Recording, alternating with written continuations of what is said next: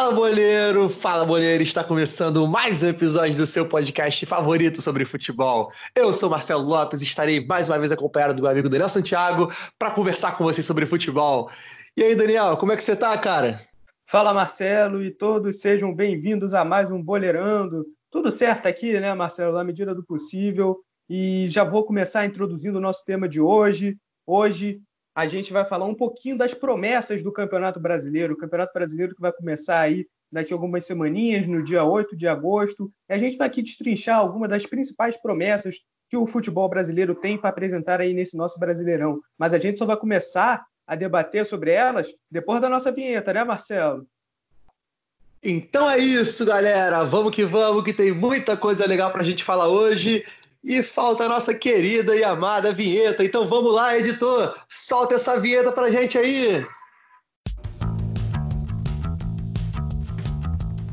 Boleirando, apresentado por Daniel Santiago e Marcelo Lopes.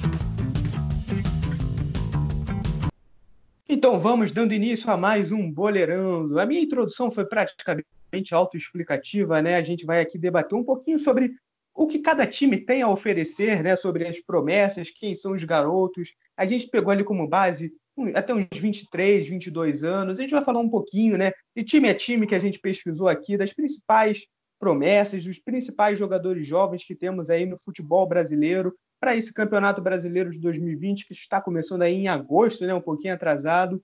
Mas a gente espera, né, que mesmo tendo, tendo esse problema né, do calendário, de jogos muito é, juntos um do outro, que essas promessas tenham chance, tenham oportunidade.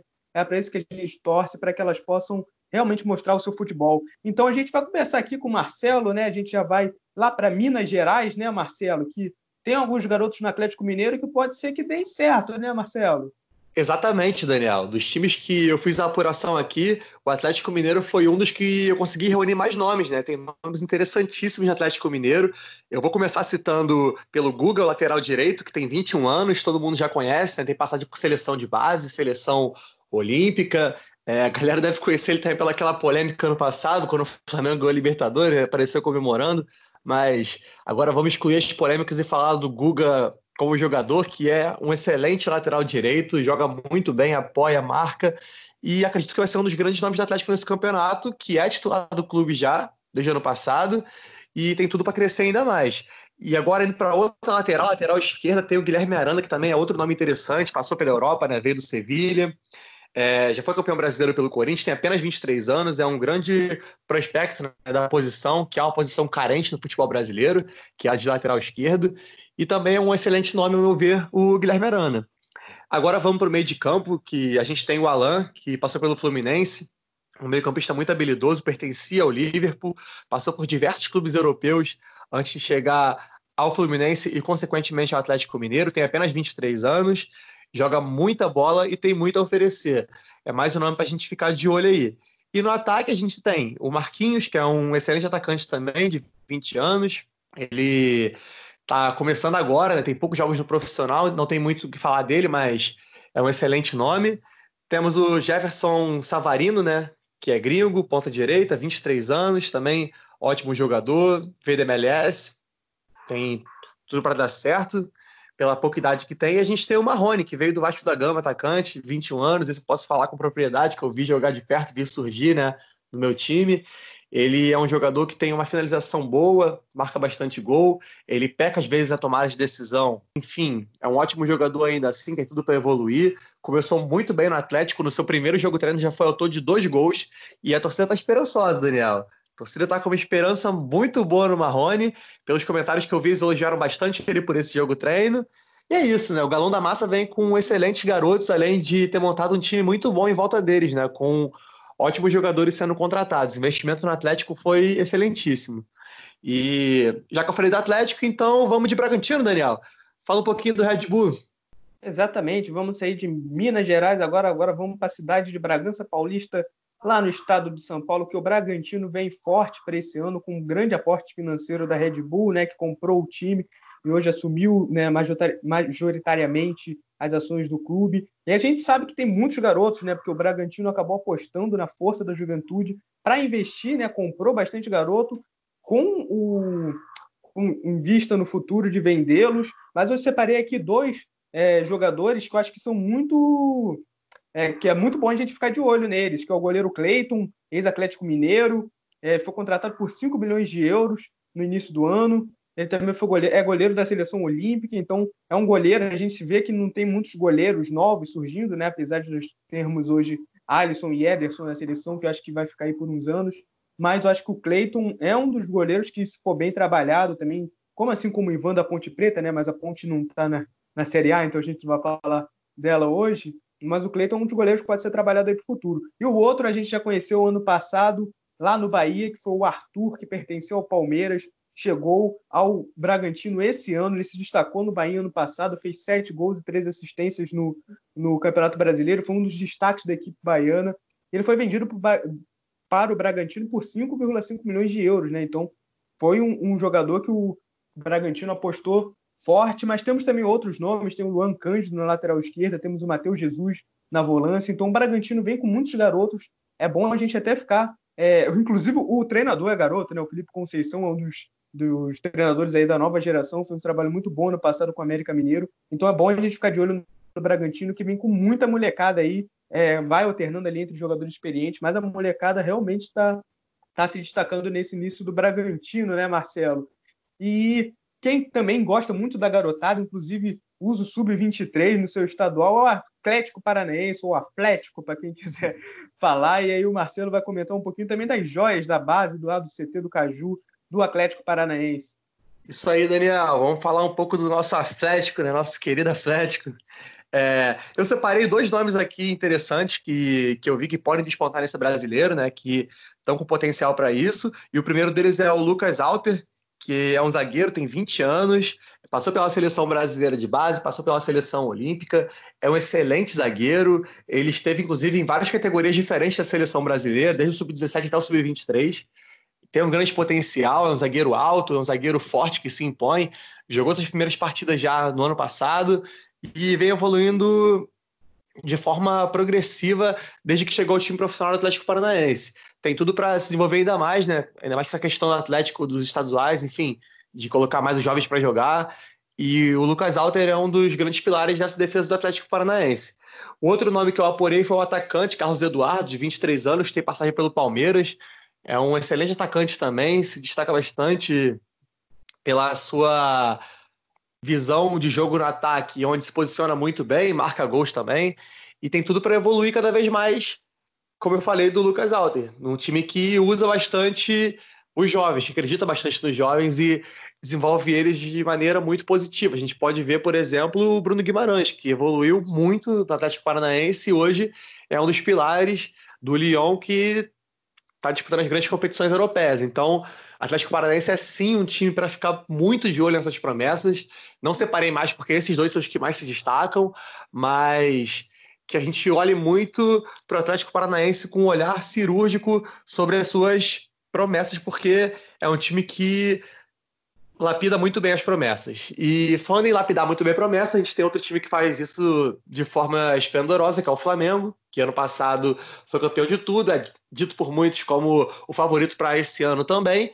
E a gente sabe que tem o melhor elenco do Brasil e é o time que mais investe no Brasil também. Vou passar a bola para o Daniel para ele falar um pouco sobre as promessas do Flamengo, as promessas do Ninho do Urubu, os garotos do Ninho. É, então, Marcelo, esse ano vai ser meio atípico né, para a base do Flamengo, porque a gente sabe que desde o ano passado o Flamengo está com um time muito forte, com um elenco muito encorpado. Então isso acaba, às vezes, tirando um pouquinho da participação dos garotos da base, né? Mas ano passado, como você bem falou, estava o Renier lá, a gente teve Vinícius Júnior alguns anos atrás, a gente tem também alguma garotada aí surgindo no Flamengo e que pode fazer a diferença. Eu separei aqui também, primeiro eu vou falar do Lázaro, que é um garoto do Sub-20, agora recém-completado 18 anos, foi campeão é, mundial Sub-17 ano passado com a seleção brasileira, um garoto que desperta muito interesse da torcida flamenguista. Tem um outro jogador aqui que eu vou falar, que eu acho que a torcida flamenguista pode até ficar com um pouquinho de ódio de mim, porque eu vi que, que eles têm resistência a esse jogador, mas é o Lincoln, o centroavante, tem apenas 19 anos, ele acabou não indo muito bem né, nesses primeiros jogos. É, porém, ele é um dos jogadores da safra do Vinícius Júnior. Quando os dois surgiram, eles surgiram muito bem. Surgiram ali como uma dupla, Vinícius Júnior e Lincoln. Só que o Vinícius Júnior acabou indo para o Real. O Lincoln ficou no Flamengo, não teve muito espaço, não teve muitos jogos. mas eu acredito que caso ele tenha uma boa sequência de jogos, que eu acho difícil também, né? Porque a gente tem Gabigol e o próximo jogador que eu vou falar daqui a pouquinho na posição dele, mas quem sabe o Lincoln aí, quando for acionado, não pode fazer bonito. E o último jogador que eu vou falar também, que já é bem conhecido, né, do torcedor brasileiro, que é o Pedro, né, o ex-atacante do Fluminense, que agora está no Flamengo. Ele já tem umas temporadas aí como profissional, mas essa pode ser a primeira oportunidade dele de fazer uma temporada completa, já que na primeira temporada dele ali em 2018, de destaque no Fluminense, ele se machucou. Ano passado ele acabou saindo do Fluminense no meio do ano, e então ele pode pegar esse Campeonato Brasileiro aí desde o início e pode fazê-lo todo, né? Porque, como eu falei, nos dois últimos brasileiros ele não conseguiu completar. Então pode ser um campeonato de destaque para o Pedro, que é muito bom centroavante. E agora a gente continua no Rio de Janeiro, porque a gente tem os garotos da Estrela Solitária, do Botafogo, que a gente sabe que também tem muita tradição em revelar, em revelar vários craques. E o Botafogo vai ter que apostar muito na base, até por conta de sua situação financeira, né, Marcelo? Quais foram os garotos que você separou aí do Botafogo de Futebol e Regatas? Exatamente, vamos falar agora do Botafogo, Botafogo, campeão desde 1910. Eu separei dois garotos aqui que, ao meu ver, podem se destacar bastante, que já vinham se destacando, né? E nessa volta continuam se destacando. Em ser tomado de campeonato carioca se destacaram. Eu citei o Pedro Raul, que é o centroavante, tem 23 anos, chegou esse ano no Botafogo e já chegou chegando, marcando vários gols, conquistando a torcida. É um jogador que tem tudo para dar certo, centroavante que se posiciona bem, é matador, fazedor de gols e boto muita fé no Pedro Raul. O outro é Luiz Henrique, de apenas 18 anos, também atacante, que joga muita bola, foi uma grata surpresa nessa volta aí, pós-paralisação do futebol devido ao Covid-19. Nessa volta ele jogou muita bola, ele marcou inclusive golaços nessa volta, num, nos jogos que o Botafogo goleou, né? E é um jogador que a torcida já está olhando com um olhar diferente para ele, até porque vem chegando propostas e tal. Já cheguei até a ver, tipo, mutirão no Instagram dele, a torcida falando para ele ficar, porque ele acabou de surgir, né? Então, a galera não quer que saia. E joga muita bola, por esses jogos do Botafogo que ele jogou. E acompanhei que o moleque é bom mesmo, tem futuro, tem tudo para dar certo no Botafogo e no futebol brasileiro. E agora, né, continuando no Rio de Janeiro, no nosso RJ, Vou passar a bola para o Daniel para ele falar do tricolor das Laranjeiras, que é o time dele, e ele pode falar com propriedade dos moleques. Fala aí, Daniel, fala do Uven que tem. É os moleques de Xerém, vai lá. Exatamente, Marcelo. E os moleques de Xerém vão ser muito importantes novamente, porque, como eu falei do Botafogo, né, a situação financeira acaba fazendo com que eles tenham que usar muitos garotos. Com o Fluminense não é diferente, o Fluminense vai ter que apostar na garotada também. Para esse ano montou um elenco muito mais é, encorpado né, com, com jogadores mais experientes, porque nos últimos anos acabou não dando muito certo essa experiência de colocar só os, os garotos da base, de ter muito garoto, então esse ano está um pouquinho mais mesclado, mas eu posso destacar aqui quatro jogadores do Fluminense, eu até destaquei um pouquinho mais, porque, como você falou, o time que eu torço, então conheço um pouquinho mais a fundo o elenco. O primeiro, acho que é o garoto de mais destaque que tem aqui no, no Fluminense, que é o Marcos Paulo, né? É, já é o segundo ano dele como profissional, ele que surgiu fazendo a dupla com João Pedro, que hoje está no Watford, já foi vendido. Marcos Paulo também está em vias de ser vendido, mas enquanto não é vendido, a gente coloca ele como jogador do Fluminense pra, para o Campeonato Brasileiro. É um atacante muito habilidoso, falta ainda um pouquinho de objetividade nele, mas ano passado, ano passado não, até agora ele já tem 50 jogos com a camisa do Fluminense, já marcou 11 gols, já deu quatro assistências, é jogador da seleção de base de Portugal, porque ele tem essa dupla cidadania por causa do avô dele, que é português. Então, é um garoto que tem despertado o interesse da Europa e pode ser que, que saia, mas pode ser também que fique. Hoje já é titular do Fluminense. Outro garoto também que surgiu muito bem no final do ano passado foi o Evanilson, que é o camisa 9 né, hoje do Fluminense, mesmo com o Fred voltando. O Evanilson foi titular nas finais do Carioca. Ele foi artilheiro do Campeonato Brasileiro Sub-20 do ano passado. Teve uma ascensão meteórica no time profissional. Ano passado, na última rodada, ele fez dois gols contra o Corinthians, já num dos primeiros jogos dele como profissional, e até o momento ele já tem 25 jogos e 11 gols como é, profissional no Fluminense. Então pode ser um garoto que realmente, como centroavante, ele pode ajudar a, o Fluminense a fazer os seus gols. Então outro menino também que é muito novo, né? É, é mais novo, acho que que a maioria dos jogadores do futebol profissional do Brasil, que é o Miguelzinho, né, que tem apenas 17 anos, recém-completados em março, ele estreou é, é, o jogador mais novo da história do Fluminense a entrar em campo pelo profissional. O ano passado, quando ele tinha apenas 16 anos, 16 anos. É, ele é muito bem visto em Xerém também, já já tem contrato longo, é um meio-campo muito habilidoso, não é titular, né? Mas é aquele garoto que entra no segundo tempo coloca fogo no jogo. E um dos outros jogadores que eu cheguei até a falar no último programa, né?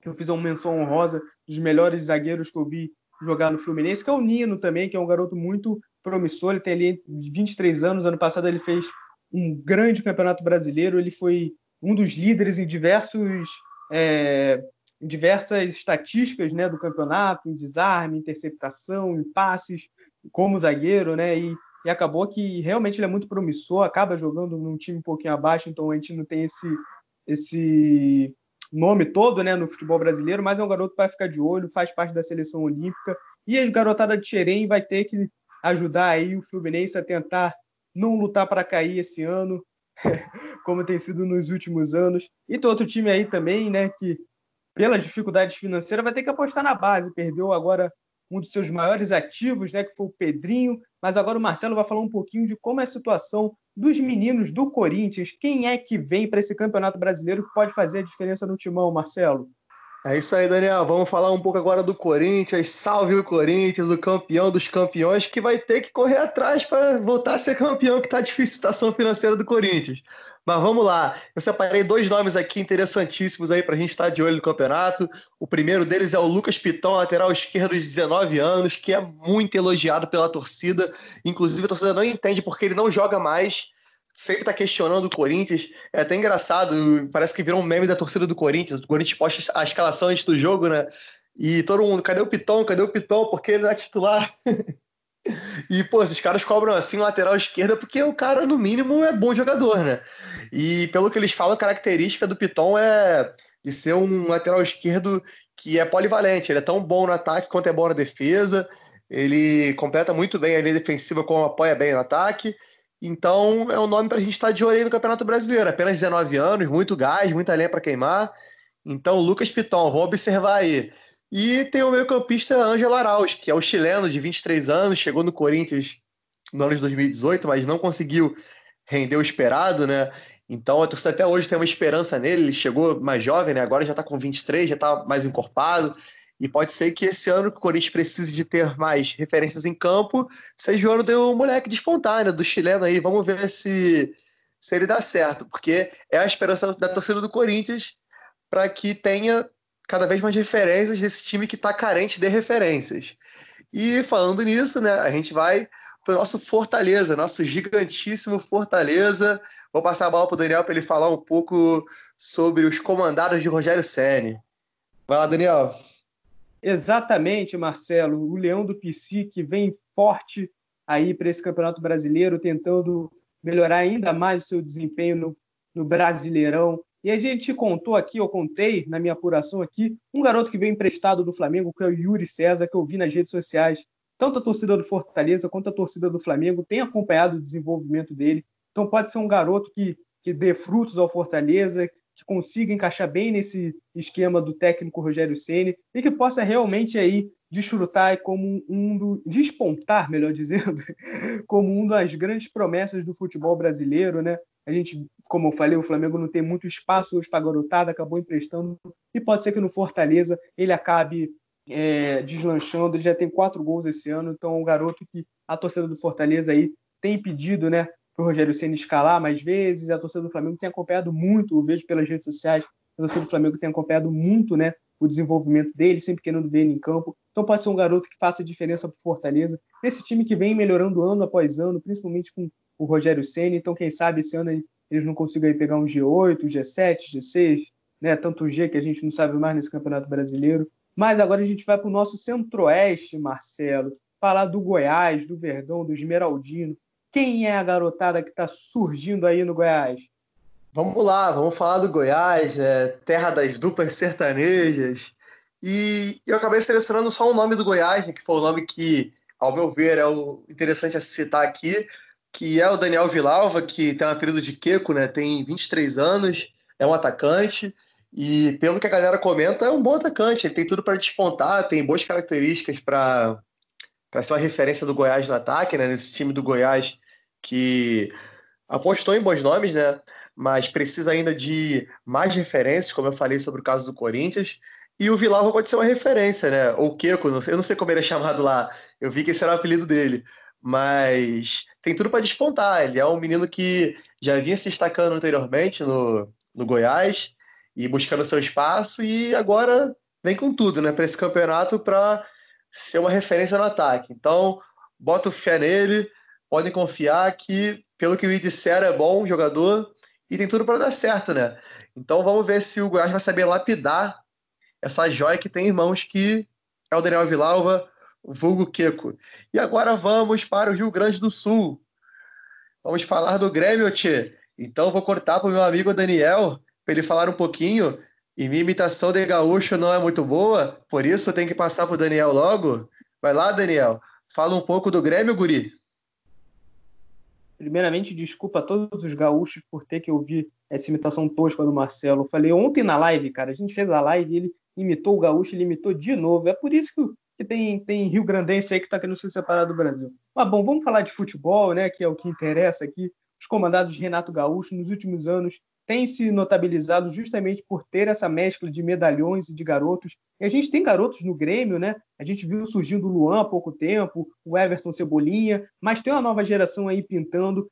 Alguns que já estão até consolidados no time principal e alguns que estão buscando seu espaço. O primeiro que eu vou falar é o Matheus Henrique, que tem apenas 22 anos, já foi convocado para a seleção principal, né? E vai ter aí o, o seu é, um, mais um brasileirão para poder mostrar que realmente é titular ali da meiuca do Grêmio, é, um dos principais nomes do, do nosso sub-23 hoje foi convocado para a seleção olímpica, teve lá no, no pré-olímpico, foi titular junto com Bruno Guimarães. Então, um garoto de muita saída de bola, muito é, com, com, as características muito parecidas com o do Arthur, né? Que é mais um garoto criado no Grêmio, que foi vendido para o Barcelona, hoje foi para a Juventus. Então, um olho no Matheus Henrique, que ele pode ser um dos grandes nomes do futebol brasileiro. O outro meio-campo, a gente continua no meio-campo, é o Jean-Pierre, que é um meia muito habilidoso. Ano passado ele fez seis gols, seis assistências, é, em, em 2019. É um garoto que é, fez muita falta quando se lesionou ano passado na reta final do futebol brasileiro, né, da Libertadores, do brasileiro. Então, é um meio-campo muito técnico, com muita força física, chute muito bom. Então, olho no Jean-Pierre, que esse ano ele tem tudo para ter uma larga é, rodagem no elenco, né? Então, olho nele. E o último jogador que a gente vai destacar aqui do Grêmio é o PP, também jogador de seleção olímpica, era banco, mas sempre que entrava mudava o jogo. Então, o PP também tem visto sido visto ali no Rio Grande do Sul como uma, uma grande promessa, muitos pedem ele como titular, é um ponta muito habilidoso, com bom chute, é, é aquela coisa, né? Sempre tem que ser trabalhado um, um algo mais. É, tem ali a concorrência do, do, Everton Cebolinha, que dificulta ele ser titular, né? Mas ele está conseguindo seu espaço no elenco e é um garoto muito promissor para a gente ficar de olho. O Renato, que sabe mexer muito bem com essas peças jovens do elenco, já mostrou isso, sendo campeão da Libertadores, da Copa do Brasil. E já que o Grêmio também é um dos favoritos, né? O Campeonato Brasileiro, um dos favoritos para a Libertadores, a gente vai pular para outro, né? Lá em São Paulo, o Porco, o time do Palestra Itália, o Palmeiras. Quais são os garotos do Palmeiras, Marcelo? Então vamos lá, vamos falar do meu grandíssimo Alviverde imponente, no gramado em que a luta o aguarda, sabe bem o que vem pela frente, que a dureza do prédio não tarda. Adoro o Palmeiras, cara. Quem me conhece sabe que sempre acompanhei o Palmeiras, sempre foi um dos times que eu tenho simpatia no Brasil, né? até por torcer pelo Vasco. Enfim, separei três nomes do Palmeiras aqui que são excelentes nomes. Os garotos jogam muito e como acompanho o Palmeiras eu sei que já vi os três jogarem e jogarem muito. O primeiro deles é o Gabriel Menino, que é um volante, tem 19 anos, joga muita bola, sabe sair, sabe marcar, ele se posiciona bem ali no meio de campo e tem tudo para dar certo. Olho no menino, literalmente. E o outro é o Patrick de Paula, que é outro volante também, de 20 anos, joga muita bola. É, a galera até faz uma brincadeira chamando de Patrick de Pogba, porque tem um jogo parecido com o do, do Pogba. E também é um volante que joga muita bola. Eu destaco a atuação dele contra o Corinthians, nessa até derrota do Palmeiras, mas que ele foi o melhor do Palmeiras em campo, jogou muita bola. Quem acompanhou o jogo sabe como joga bola o menino Patrick de Paula ou Patrick de Pogba para os íntimos. Olho nele. E o atacante é o Gabriel Veron, de 17 anos, que ano passado já veio se destacando pelo Palmeiras, já jogou pelo profissional, marcou gol, foi elogiado até pelo Dudu, que é o ídolo do clube que saiu recentemente. Então, ele é um dos caras que vai puxar responsabilidade, mesmo aos 17 anos, após a saída do Dudu, que o Palmeiras está carente no ataque agora. Mas Gabriel Verón vem com tudo. Olho no menino, joga muita bola e tenho certeza que ele tem muito, mas muito, muito potencial para despontar esse ano com a camisa do Palestra Itália. E continuando em São Paulo, vamos falar agora do time que mais revela, do time que mais revelou na história. Vamos falar dos meninos da Vila, Daniel. Corta para a Vila Belmiro, que agora é contigo. Exatamente, um time que consegue vender um bilhão em jogadores da base e consegue dever o que deve, realmente. Apenas a pequena crítica à direção do Santos, mas realmente os meninos da Vila vêm novamente mais, mais um ano aí como um grande ativo do Santos, a Vila Belmiro, e a gente, eu destaquei aqui dois garotos, um não é nem tão garoto, já é até realidade, mas um garoto que vem surgindo bem, que é o Caio Jorge, também teve no Mundial Sub-17 ano passado, é um atacante de 18 anos, é, é, é um cara com, com força física, é, então realmente é um, um, jogador aí que pode fazer diferença para o Santos, que está tão mal né, financeiramente, está aí o Eduardo Sacha pedindo para sair, então pode ser que o Caio Jorge é, acabe tendo uma vaguinha ali, acabe tendo mais oportunidades, então olho no garoto, que é um garoto promissor, a gente sabe que a água da Vila Belmiro, realmente lá do CT Rei Pelé, acaba sendo grandíssimos jogadores, e o outro, acho que é candidato não só como promessa, mas com muitos craques do Brasileirão, que é o Soteu, do venezuelano, jogador da seleção venezuelana, teve ótimos números ano passado, foi um dos principais, se não o principal jogador do Santos na temporada. Fez 51 jogos ano passado, com 12 gols e 15 assistências, então um cara que realmente tem muita participação direta no bom andamento do Santos, do São Paulo, ano passado, né, esse ano com o Gesualdo. Então o Soteu daí como um dos líderes técnicos da equipe, né, mas só tem 23 anos, é quase que um garoto no futebol ainda, né? E realmente o Soteudo vem como uma das principais é, contratações do Santos do ano passado, tem tudo para manter o alto nível nesse ano. E agora, Marcelo, a gente vai para um local que, local que você conhece bem, né? Que é São Januário, o Vasco da Gama. Então é com você, Marcelo. Quem é a garotada aí do teu Vasco da Gama? É isso aí, Daniel. É como eles dizem, né? A raiz é ser Vasco, que os moleques vão para cima, respeita a base forte e os meninos da colina. Vou falar um pouco dos meus garotos, aqueles que eu vi surgir, que eu já vi jogar no profissional, todos eles, e que eu acho que são a grande esperança para o futuro do Vasco, que tá difícil pra caramba financeiramente. É por isso que tem um monte de nome aqui, porque a gente não pode contratar, então tem que usar da base. Mas como são ótimos jogadores, então fico feliz de usar esses caras. Vou começar pelo Ricardo Graça, que é um zagueiraço, tem 23 anos, passagem pela seleção brasileira olímpica, pelas seleções de base todas, desde o sub-17 até a olímpica. É um excelente zagueiro, na minha opinião, deve ser o titular ao lado do Castan e tem tudo para despontar como um grandíssimo zagueiro do futebol brasileiro. Vamos para o meio de campo agora, falar da volância, começar com o Andrei, que é o volante de 22 anos do Vasco da Gama, surgiu lá em 2018, começou a disputar suas primeiras partidas pelo Vasco e muito bem, marcando gol, se destacando. 2019 ele deu uma oscilada, até no fim de 2018 também, mas esse ano ele voltou com tudo, está muito bem, principalmente agora, depois da saída do Abel, com o surgimento do Ramon o Ramon resgatou o Andrei, então o Andrei jogou muito bem nessas partidas depois da paralisação do Covid, então boto muita fé no Andrei, joga muita bola. E o outro é o Bruno Gomes, que também é volante, tem 19 anos, jogou muita bola no passado quando foi exigido, marcou gol em classe contra o Botafogo. É um volante box-to-box ali, que completa bem o meio de campo, tem habilidade para sair jogando, mas também sabe marcar. Então, também é um cara que se destacou naquela copinha que o Vasco foi vice-campeão, né? Então, tem tudo para dar certo. Bruno Gomes bota muita fé. E agora vamos para o meio de campo mesmo, né? Meio campo ofensivo, que é o Gabriel Peck, de 19 anos, também sempre se destacou na base, é muito bom jogador. É um meio campo com características ofensivas que chega bem, entra na área, marca gol, dá assistência, vai para cima. E é outro também que eu tenho uma esperança muito grande que vai despontar esse ano. Agora falando dos dois principais nomes, né? O primeiro é o Vinícius Paiva, que é um ponta de 19 anos, joga na ponta direita, joga na ponta esquerda, joga de meio atacante, joga de segunda, joga de tudo ali no ataque, do meio para frente é com ele. E joga muita bola, ele tem um drible objetivo, vai para cima, cai para dentro do adversário, dá o passe na hora certa. É impressionante como ele faz o que o Marrone não fazia, que é tomar a decisão certa nas jogadas. Joga muita bola Vinícius Paiva, olho do moleque, apenas 19 anos, tem tudo para despontar esse ano também. E esse agora dispensa apresentações, né? Ao meu ver, o melhor jogador da cidade no futebol brasileiro Thales Magno, de 18 anos, joga muita bola, craque, é craque de bola. Esse ano tenho certeza que vai despontar, subiu a camisa 11 do Romário, que também foi revelado no Vasco, então ele vai para cima, vai cair para dentro dos caras, jeito que ele sempre fez, dando lambreta, dando caneta, dando elástico, indo para cima, fazendo gol, dando assistência. Eu tô muito empolgado, eu sou muito fã do Thales. Thales, você é fera, mano. Você é brabo demais, demais. Eu perdi até o lado imparcial agora. Nem ligo. Thales, sou muito seu fã, cara. E eu sei que você vai despontar esse ano, tenho certeza. E passada a minha empolgação agora, né? Vamos voltar para São Paulo para falar do majestoso, né? Para a gente falar do nosso tricolor paulista, amado clube brasileiro. Vai lá, Daniel, é contigo. Exatamente, só não é majestoso aí te corrigindo, é soberano, cara. Majestoso é o, é o clássico, mas a gente deixa passar. Eu vi que você estava empolgado aí falando do Thales, mas realmente os garotos de Cotia também vão ter uma participação muito importante nesse São Paulo do Diniz esse ano.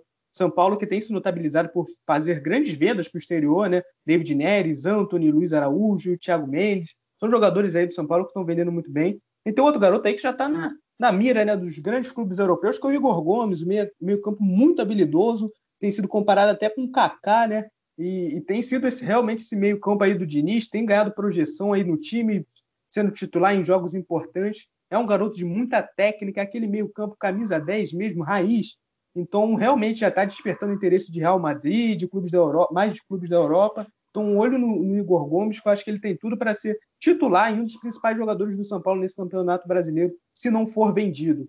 E um outro ponto também que eu, que eu vi jogando, que eu gostei muito, foi o Elinho, um ponta bem habilidoso, está ganhando um pouquinho de espaço no Paulistão. Eu vi ele jogando agora contra o, o jogo agora que o, o São Paulo tinha que entregar e não entregou, contra o Guarani. É, eu gostei muito do, do futebol dele. Tem o Paulinho Boia também, que fez um golaço. Então, o São Paulo vem com alguns garotos é, conseguindo espaço, né? O Diniz realmente com, gosta de, de, colocar os garotos em campo e pode ser que eles deem fruto para o São Paulo, né? Tanto tecnicamente quanto financeiramente, que a gente sabe que também o São Paulo não passa por um momento financeiro tão bom, né? Então, quem sabe não consigo fazer uma grande venda aí com os meninos de Cotia. Mas, por último, mas não menos importante, né, Marcelo? Que a gente acabou saindo da ordem alfabética aqui. A gente também tem o Esporte Clube Internacional, espero que eu tenha falado o nome certo, senão vou passar vergonha aqui com a galera gaúcha. Mas o Internacional, nossa última equipe de hoje, né, com os garotos do Inter, quem que você destaca aí, Marcelo? Marbate, esquecemos de pôr na ordem alfabética porque tu esqueceu do Inter, guri. Então, quer falar do meu Inter? Então vamos lá. Brincadeiras à parte, gaúchos, não vamos levar pro coração, tô brincando. Vamos lá, vamos falar um pouco do Internacional, do celeiro de Ares, né, que é onde são revelados os meninos do Inter. E eu tenho três nomes para destacar aqui no Internacional. O primeiro é o zagueiro Bruno Fux, né, de 21 anos, que já é conhecido da galera, né? Todo mundo já conhece o Bruno Fux, que acompanha o futebol brasileiro, no caso, né?